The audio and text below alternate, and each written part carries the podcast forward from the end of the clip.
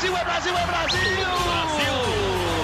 Prata, prata, prata, prata, prata para o Brasil! É ouro! É ouro! Grite junto! Medalha de ouro para o Brasil nos Jogos Olímpicos! Rumo ao pódio!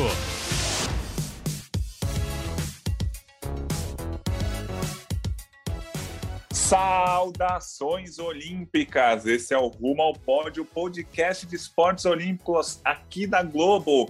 Uma semana muito boa para o esporte brasileiro. Eu sou Guilherme Costa. Estou aqui apresentando o podcast no lugar do Marcel Merguiz. Essa semana ele está com várias produções, está na rua, está fazendo produções de basquete com a seleção brasileira. Não pode gravar hoje o podcast, mas quem está ao meu lado, ao meu lado não, né? Virtualmente eu estou na minha casa, a Giovana está lá na redação. É a Giovana Pinheiro que começou aqui com a gente na Globo no começo de agosto, já apresentou um podcast com o Marcel há algumas semanas, agora ela apresenta aqui comigo. Bom dia, boa tarde, boa noite para vocês, Gi, tudo bom? E aí, Gui, um prazer estar aqui com vocês de novo. Obrigada pelo convite de poder estar com vocês um alô para todo mundo que está em casa, né? Independente do horário que estiver aí ouvindo a gente. Uma semana muito boa para as mulheres, né? Para as nossas mulheres olímpicas. Acho que é muito legal a gente poder ressaltar isso, né? Então temos bastante coisa para comentar. Espero que o Marcel aprove também a dupla, né, Gui? Porque da outra vez eu gravei com ele, agora eu vou gravar com você, mas a gente vai, vai, vai Vai quebrando o galho aqui.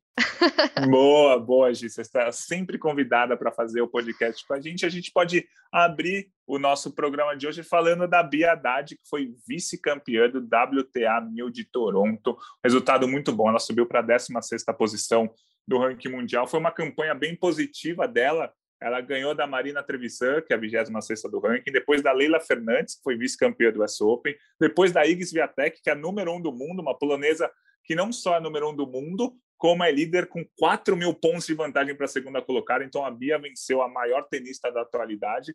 Depois derrotou a Belinda Bencic, que é a atual campeã olímpica, passou pela Carolina Pliskova, 14 no ranking mundial, e perdeu a final para Simona Halep, ex-número um do mundo, num jogão de 2 sets a 1. Mais uma semana boa da, da Biadade, a gente brinca que a Biadade é nossa sócia aqui no podcast. Toda semana a gente fala dela, toda semana a gente fala dos resultados dela, porque esse ano dela tá muito bom, né? Não, espetacular. E a gente vê uma consistência muito boa no jogo da Bia, né? Eu acho que isso que é muito muito bom da gente torcer, né? Eu, eu que estava em, em casa no domingo e eu vi meu pai empolgado falando: vamos ligar a televisão que eu quero ver como vai ser essa final da Bia. Então a gente já vê uma movimentação muito boa das pessoas torcendo pela Bia, da gente furar algumas bolhas, né? E eu acho que a Bia merece essa fase que ela tá vivendo. A Bia tem muita consistência no jogo, como a gente falou, e o que eu acho legal, assim, a Bia sempre esteve em ascensão e as lesões atrapalhavam essa continuidade, né? Enfim, então a gente viu a Bia subir e agora a gente tá tendo um ano mais mais tranquilo, assim, digamos assim, de consistência, tanto que ela está participando aqui, é, basicamente, indiretamente, do podcast toda semana. Uma coisa, Gui, também que chama muita atenção, na, nas últimas entrevistas da Bia, ela falou que a gente precisa ressaltar que o ranking feminino do tênis, ele é muito parelho, né? As adversárias ali, enfim, jogam jogam muito bem, e ela, e ela destacou, né, a Bia falou que a única que se diferenciava, né, desse parelho ali do, do do ranking era a Iga. Então, essa vitória, né, nessa, nesse caminho, é claro que a gente sabe que, como torcedor, a gente viu um caminho espetacular da Bia, e afinal a gente precisa né, reverenciar a Halep, que já foi. É, líder do ranking, que jogou muito também. A gente viu a Bia, mesmo perdendo a final, apresentando um ótimo tênis. Então, acho que só fica todo mundo empolgado para o que vem aí.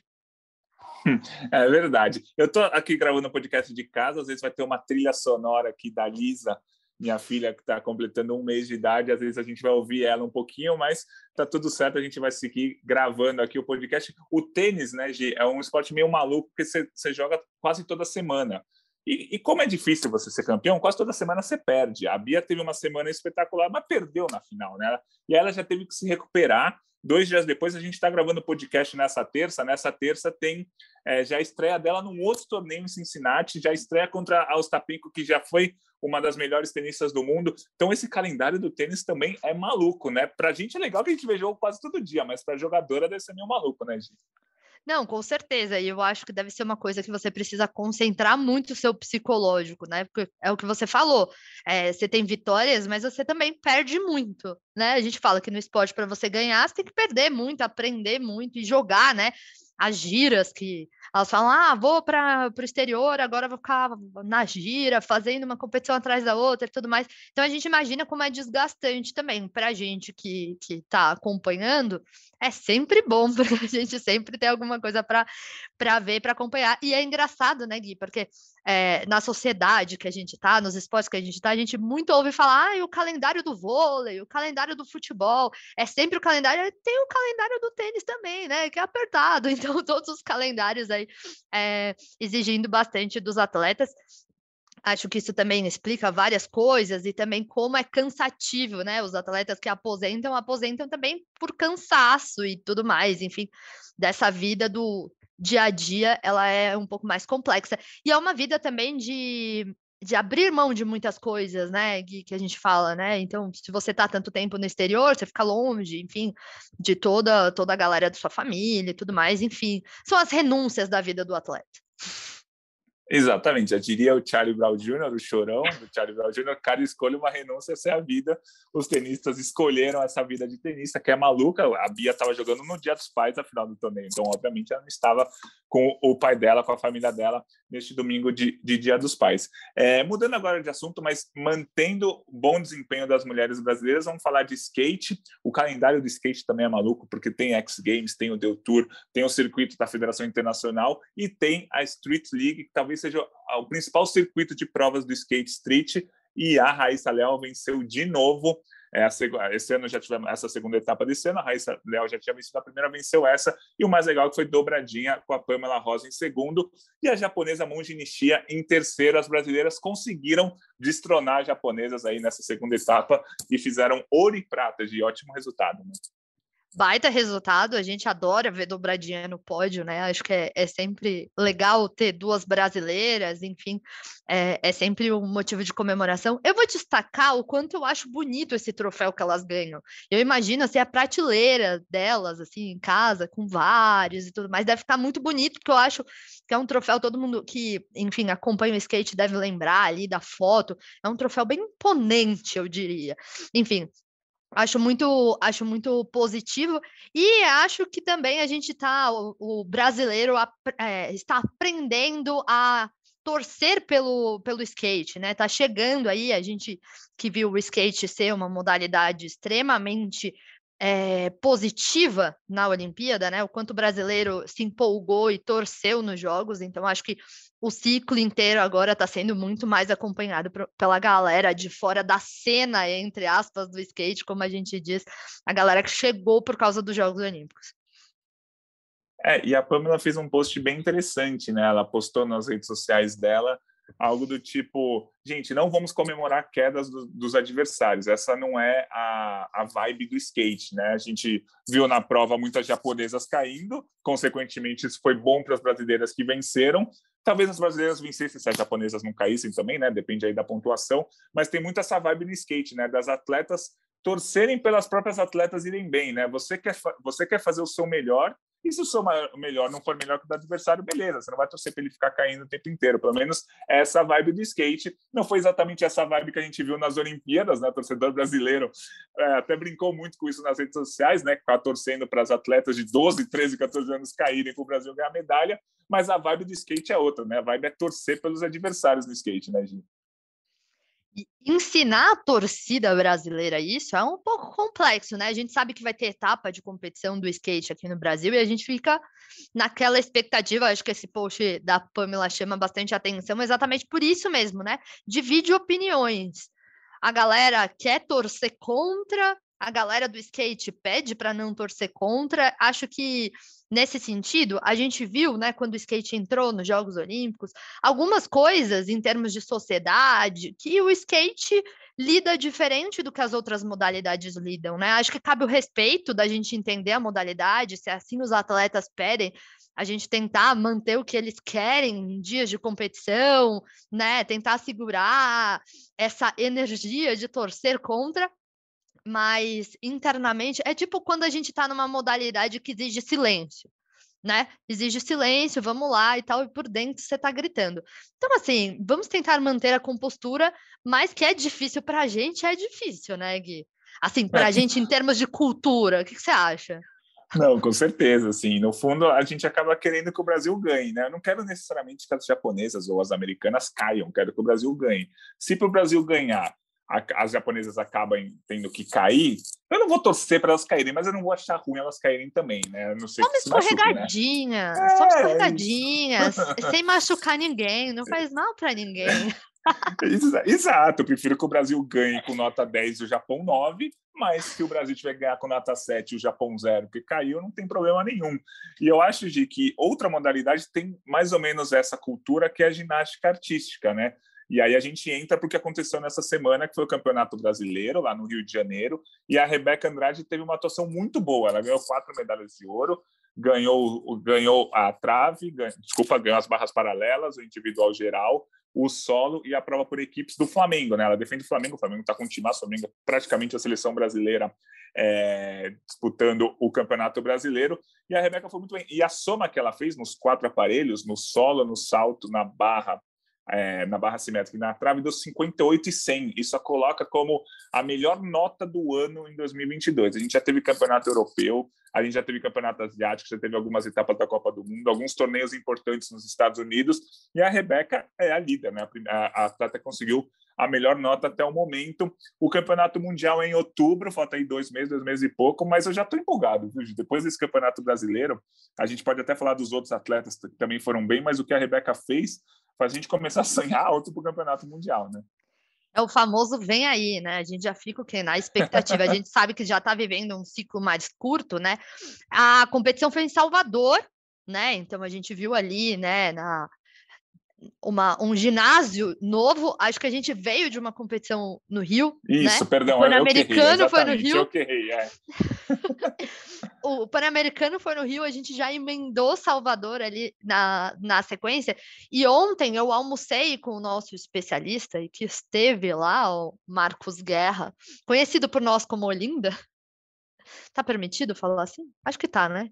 Ele não vai brigar comigo, não. Claro, claro, claro que pode almocei com ele ontem e a gente estava conversando sobre isso, né? Eu tava com, é, a gente, enfim, tirando algumas dúvidas, perguntando para ele o que, que ele tinha achado da competição até do ginásio, da estrutura montada, e ele estava elogiando que era, enfim, estava muito legal, muito bonito. E eu acho que isso, né, Gui, a gente a gente tava, tava, veio de uma competição de ginástica no Rio de Janeiro, agora em, em Salvador, e a gente vê a possibilidade do público, né, é, estar em contato com a ginástica. Eu acho que a Rebeca, na Olimpíada, com as duas medalhas é, que ela conquistou, ela alcançou uma galera e a gente sabe o quanto é, é importante a gente fazer exatamente isso que está acontecendo, né? Aproximar os nossos atletas do público, né? Aproximar a galera que quer ver, quer continuar acompanhando, porque a gente sabe que a Olimpíada é o momento que a gente mais espera,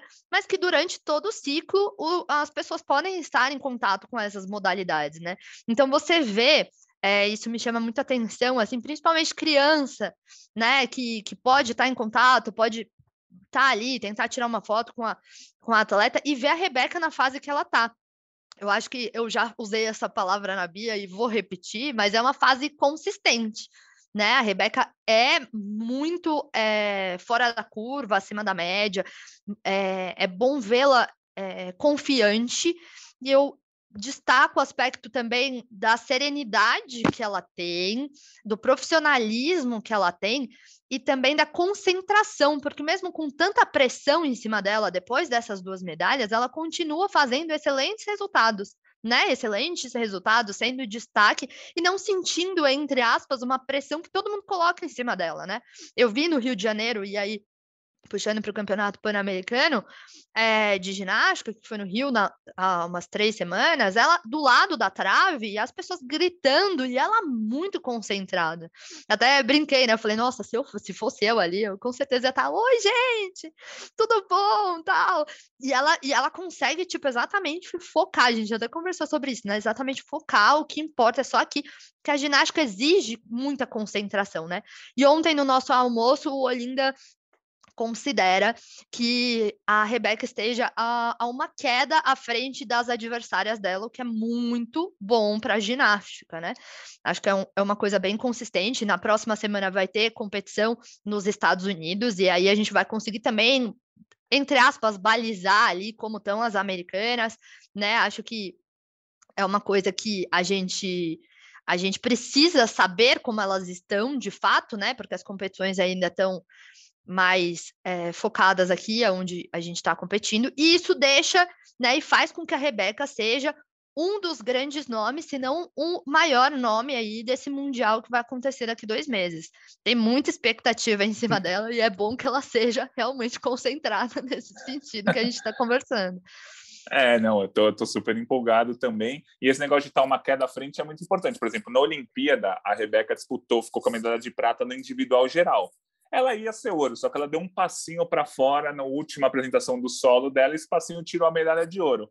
Como o Olinda falou, é, se ela está uma queda à frente de todo mundo, nesse campeonato mundial, por exemplo, se ela der esse passinho para fora, ela vai ser ouro mesmo assim. É isso que vocês quiseram é, dizer com ela está uma queda à frente de todo mundo. Ela pode cair uma vez, pode ter uma falha e mesmo assim ganhar uma medalha de ouro no individual geral. Então, só para fechar aqui a Rebeca, ela provavelmente vai chegar no Mundial, se tudo der certo, se tudo continuar bem, como favorita ao pódio no individual geral, no salto, nas barras paralelas e no solo, brigando forte pela medalha. A equipe brasileira, não sei se está forte para chegar favorita, mas chega forte para ser candidata ao pódio. E na trave, a Rebeca tem uma boa trave. Eu não sei se está brigar por uma medalha, mas a trave da Rebeca é muito boa. Então são seis possibilidades dela fazer final e seis possibilidades de ganhar medalha. Se ela ganhar duas, três, quatro, já será histórico. Então a gente está esperando muito da Rebeca nesse campeonato mundial. Falando ainda do campeonato brasileiro, a gente teve a Flávia Saraiva, que ganhou o título na trave. E aí, acho que o que o Olinda quis dizer no individual geral no Mundial, a Flávia tem aqui na trave no Brasil. Ela, ela, ela cometeu erros na trave, mesmo assim foi campeã brasileira de superior que ela é aqui no Brasil é, nesse aparelho. Então, a Flávia é um, é um, nome que vai chegar forte no Campeonato Mundial. E no masculino, o grande destaque foi o Caio Souza, que levou quatro medalhas de ouro, barra fixa, barra paralela, individual geral, e com a equipe do Minas. O Minas foi o campeão, ele é, integra a equipe do Minas. Acho que o Caio é uma das grandes apostas do Brasil no Mundial masculino também, né, Gi? Com certeza, e o Caio é o que a gente chama de generalista, né, na ginástica, que é quem faz é, regularmente todos os aparelhos. Eu acho que a gente veio é, vendo né, medalhas em, em, aparelhos na ginástica, né? A gente teve aí é, o Zanetti com duas medalhas, sendo especialista em um aparelho que era as argolas, por exemplo, agora a gente tem o Caio, que está numa fase muito regular, também vem de competições muito boas, vem de, de resultados consistentes, foi para sua primeira Olimpíada em Tóquio, né? Teve sua experiência olímpica, então acho também que, que é um ciclo muito bom para o Caio Souza, ele vem aí numa, numa crescente muito boa em todos os aparelhos, né? Que eu acho que aí é, é muito importante a gente destacar, como você pontuou, né, Gui? Quando é especialista, foca numa prova. Quando é generalista, foca em ter consistência e errar menos em todos os aparelhos, o que é bem né, complexo. É, é, o Caio no Campeonato Brasileiro, ele fez cinco apresentações muito boas na barra, na barra simétrica, barra fixa, no solo, no salto e nas argolas, mas ele caiu no cavalo, né? Ele fez uma apresentação ruim no cavalo com alças, que geralmente é o pior aparelho do Brasil, onde o Brasil acaba, infelizmente, perdendo pontos importantes, seja em Mundial, seja em Olimpíada. A gente torce para que no Mundial desse ano, em outubro, isso não aconteça. É, a gente sabe que o Brasil não vai ganhar medalha no cavalo com alças, mas que todo mundo faça uma apresentação redondinha ali, sem grandes erros, para pontuar bem para o Brasil. O Brasil, quando vai para o cavalo, a gente já fica nervoso, né? Chegou a rotação do cavalo, a gente já fica, tomara que não caia. Nesse caso, a gente torce para não cair. É isso, exatamente. É, seguindo, eu vou mudar um pouco o nosso roteiro, Gi, vou descer um pouco para baixo, descer para baixo, sempre para baixo, mas eu vou descer um pouco e vou falar de judô para manter essa boa fase das mulheres. Né? A gente falou da Rebeca, da ginástica, da Pamela e da Raíssa no skate e também da Bia no tênis, para falar de judô, para falar que a base vem forte. Né? Rolou o Campeonato Mundial Júnior para atletas até 21 anos no Equador. O Brasil levou duas medalhas de prata, as duas no feminino. A Kailane Cardoso foi vice-campeã até 63 quilos, venceu uma japonesa na semifinal. E a Beatriz Freitas também foi vice-campeã na categoria até 78 quilos. Essa perdeu para uma japonesa é, na, na, final. O Campeonato Mundial Júnior é sempre importante, a gente lembra que a Mayra Guiar, a Sara Menezes, a Rafaela Silva, o Daniel Carguinin, todos esses medalhistas olímpicos já foram medalhistas nesses campeonatos mundiais de base, há 5, 10, 15 anos, depende da idade que eles tiverem. Mas, assim, é muito importante esses campeonatos de base e no feminino, o judô feminino, a base vem forte, né? Com certeza. E a gente fala tanto, né? A gente está acostumado a olhar para o alto rendimento, mas a gente fala, e vocês falaram na semana passada, que eu ouvi também, sobre a importância da gente bem é, nos mundiais de categoria de base, porque é o que vai ser no futuro a nossa realidade na modalidade, né? O quanto é importante essas medalhas, o quanto é importante ver que a gente está tendo consistência e tem um futuro ali na modalidade. Acho que o fato de, de mundial é, de base, eles já deixam a gente ali na expectativa dos atletas que vêm, já motivam os outros atletas que competem também com, com os atletas que medalham, enfim. E uma coisa aleatória, Gui, que eu vou te contar é, foram duas medalhas de prata, mas falando da, da Kailane, eu estava é, conversando com a Lara, que é a assessora né, da Confederação Brasileira do Judô, e ela estava me contando, né, falando que, enfim, ela, a, a Kailane faz tudo certinho, desde sempre, e é muito legal que ela é muito dedicada, e a família dela está sempre junto com ela, principalmente a mãe. Ela é de São Paulo, mas ela treina hoje em Minas. E você sabia, aí já falando uma curiosidade da firma, que a mãe dela já ganhou um programa da GNT de confeitaria, que é o que seja doce. A mãe da Kailane já participou muito do programa bom. de GNT, entendeu? curto realities, curto realities. esse eu nunca vi, eu vejo muito na propaganda, mas esse eu nunca parei para ver. Interessante, hein, Gi? Olha, depois a gente conta melhor, mas ó, para você eu vou mostrar até uma fotinha aqui, ó. Olha só, ela ganhando, ela ganhando o reality da GNT. A mãe da Kailane, né? A judoca brasileira foi prata nesse campeonato mundial. Só para a gente fechar o parênteses, né? A gente foi para a GNT, falamos de reality, mas tudo sempre envolvendo o judô. E falando ainda desse mundial de base, o time masculino saiu sem medalha. A gente teve dois, dois quintos lugares no masculino, mais o quinto lugar por equipes mista, mas é o segundo mundial que o Brasil sai sem medalha nessas categorias de base do judô. Não vou dizer que o alerta está ligado, tal, mas é sempre legal conquistar medalhas, né, Gi? Com certeza, com certeza. E eu acho que faz parte de uma, enfim, é, de uma continuidade. A gente viu tanto o judô feminino quanto o masculino, né, no adulto, serem modalidades que sempre medalharam em Jogos Olímpicos e enfim, campeonatos mundiais. Então a gente vê que, enfim, o Brasil está bem representado e é o que você mesmo falou, né, Gui? O quarto, quinto, o, o sétimo lugar, né, está ali no top 10 já quer dizer alguma coisa, né? Mesmo que a gente não não consiga uma medalha, você já falou bastante sobre isso, né? A gente até estava conversando é, disso no, no outro momento, né? Que estar no top 10 significa que você pode brigar, né? Você precisa ter muitas chances para conseguir uma medalha.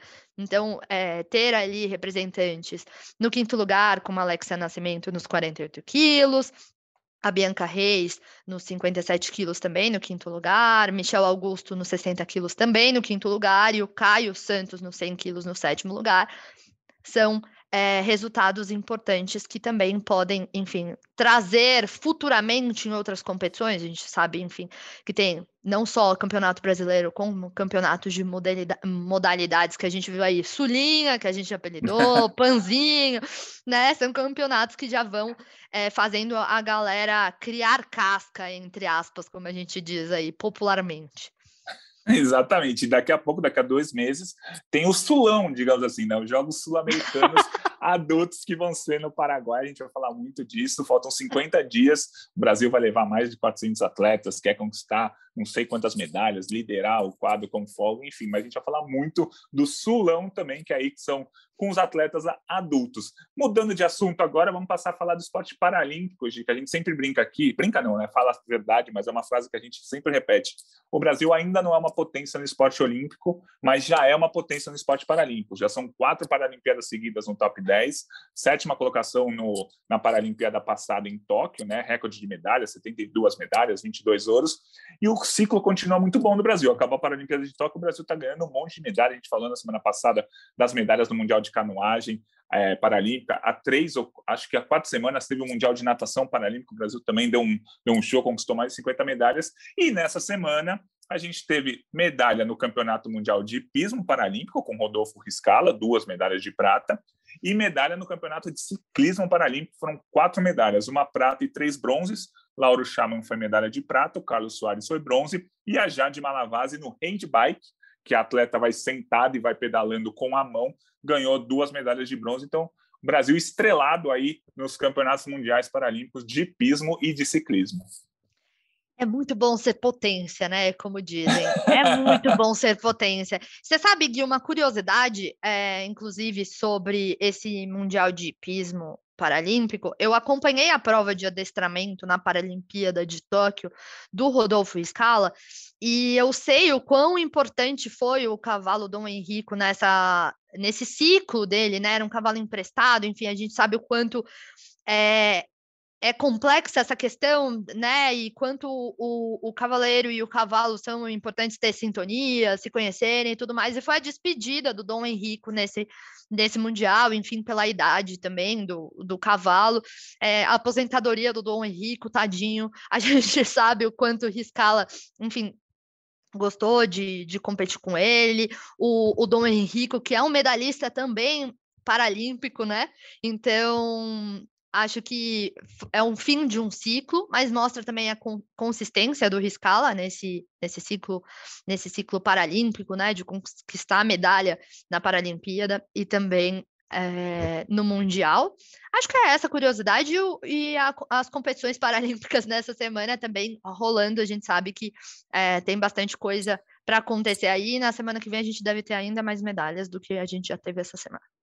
Isso, estamos empolgados com o esporte paralímpico brasileiro. A gente falou do hipismo paralímpico, vamos voltar ao esporte olímpico para falar do hipismo, campeonato mundial de hipismo é, que rolou na Dinamarca, valia a vaga para as Olimpíadas. A seleção brasileira acabou não conseguindo a vaga, ficou em nono lugar. Marlon Zanotelli, Yuri Mansur, Pedro Venes e Bernardo Alves. O time ficou em nono lugar. Eram cinco vagas, é, os seis primeiros acabaram se classificando, porque entre os primeiros colocados, a França, que já estava classificada, também ficou. Então, assim, deu seis vagas, o Brasil ficou em nono. Faltou ali um pouquinho, duas faltas a menos em todos os obstáculos, né? Cada, cada é, atleta fez três passagens, né? Então, se o Brasil fizesse duas faltinhas a menos, o Brasil pegava essa vaga. Mas essa vaga pode vir ou deve vir nos Jogos Pan-Americanos do ano que vem, que vão dar três vagas. Brasil, Canadá e Estados Unidos vão ser os favoritos para essa vaga olímpica mas é, o Brasil ficou sem a vaga, de, fica um, um, uma, uma, um pouquinho de decepção, mas por outro lado, no hipismo adestramento, o Brasil também teve um bom resultado com o João Vitor Oliva ficando em 21 lugar. A gente, quando eu conversei com o Marcel por aqui, a gente falou né, que a lista das classificações para para a Olimpíada está aberta com o futebol feminino do Brasil. Então, agora que a lista está aberta, a gente já fica na expectativa de ter mais nomes. Então, é óbvio que a gente já queria essa vaga olímpica no hipismo, mas é o que você falou, né? A gente, enfim, tem mais possibilidades. Acho que o hipismo do Brasil com esses nomes está muito bem representado. É, o João Vitor fazendo campanhas espetaculares, conquistando é, resultados nunca antes conquistados para o Brasil. Eu acho que isso mostra a evolução do esporte, né? Claro que a gente quer sempre mais, a gente sempre mira a vaga, a medalha, as primeiras colocações, mas em esportes, digamos assim, como que eu vou falar isso, né? Em esportes que a gente não tem tanta tradição, embora no hipismo a gente vá muito bem, eu acho que toda vez que a gente conquista um resultado nunca antes conquistado, já significa uma evolução. Né? Então, seja ele qual for, que é, seja de pontuação, seja de colocação, eu acho que isso mostra a evolução do esporte e que as coisas estão caminhando.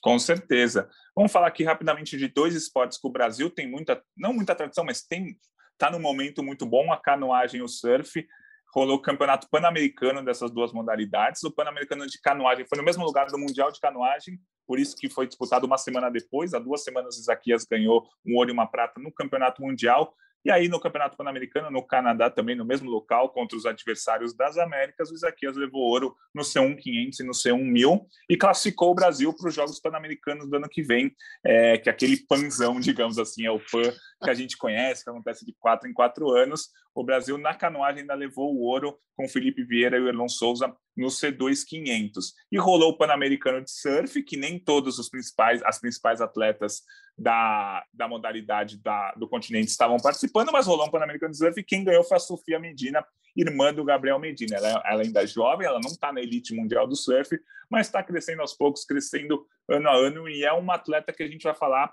durante muito tempo. Ela não é só a irmã do Medina, ela é uma surfista muito boa também.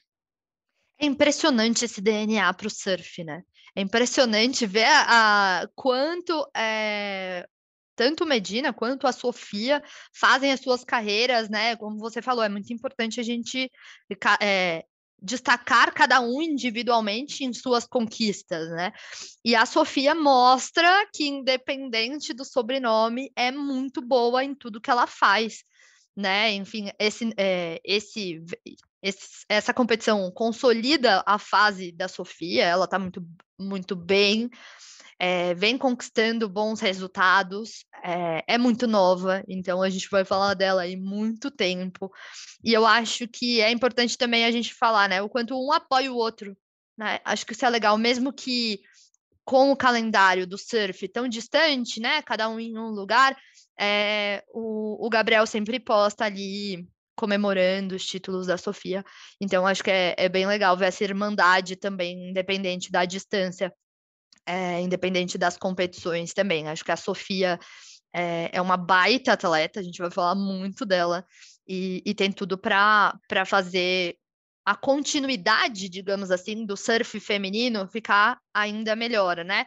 A gente já vê é, resultados do surf femininos nunca antes conquistados, então acho que faz parte também de uma evolução a gente pensar aí nesse futuro.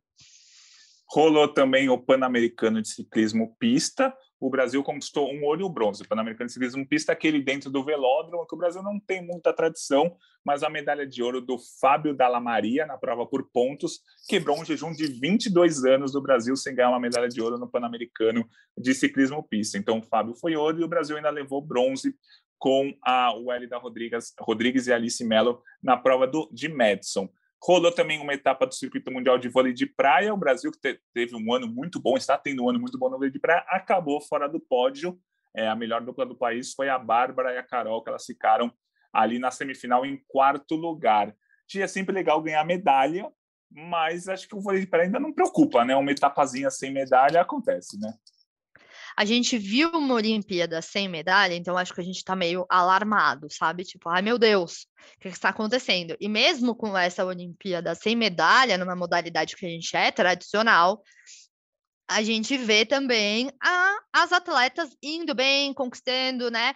E a gente sempre falou isso, né? O, as disputas das duplas, o jogo, a dança das cadeiras e tudo mais, mais masculino que no feminino, nesse ano até aqui, é, também mostra o quanto o nosso vôlei de praia é equilibrado, né? O quanto a diferença entre as duplas ela é no detalhe, o quanto o ranking, né, para conseguir a classificação olímpica também é decidido ali nos mínimos detalhes e toda competição importa, né? A gente vê países até sem tradição entre aspas no vôlei de praia investindo muito na modalidade. Então é, é natural que a gente conquiste algumas etapas e em outras aconteça isso que a gente está vendo. Não é o que a gente mais gosta, mas é natural do processo. Né? Acho que, enfim, estar o máximo de tempo na competição também é importante, independente de ter medalha ou não. Lembrando que as campeãs mundiais, né, o Campeonato Mundial, a competição mais importante, Ana Patrícia e Duda, não participaram dessa etapa. Ana Patrícia está com uma lesão no dedo, mas está tudo bem com ela. Elas vão continuar jogando é, as próximas etapas do circuito nacional e etapas do circuito mundial. Para fechar o nosso rumo ao pódio, falando rapidamente da seleção sub-20 feminina de futebol, está rolando a Copa do Mundo. O Brasil está em duas rodadas, empatou com a Espanha, ganhou da Austrália, está com a classificação encaminhada para as quartas de final. Joga hoje, terça-feira, né? A gente está gravando na terça terça-feira é, contra a Costa Rica. Se empatar, já está classificado, mas deve ganhar, porque a Costa Rica é o time mais fraco do grupo. Se você está ouvindo o podcast na quarta, na quinta, entra lá no Globoesporte.com, no ge.globo, para saber o resultado contra a Costa Rica.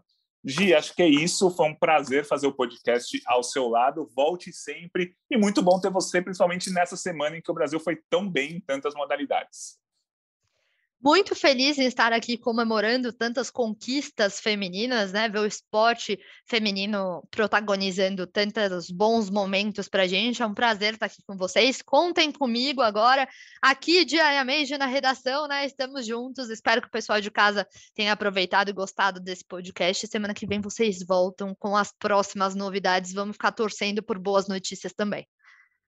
Boa, Gi, valeu. Esse foi o Rumo ao Pódio, podcast de esportes da Globo, que tem a gerência do Rafael Amaral, a coordenação do Rafael Barros e a edição do nosso amigo Garba. Ficamos por aqui, voltamos na semana que vem. Um abraço para todo mundo. Até mais. Saudações olímpicas.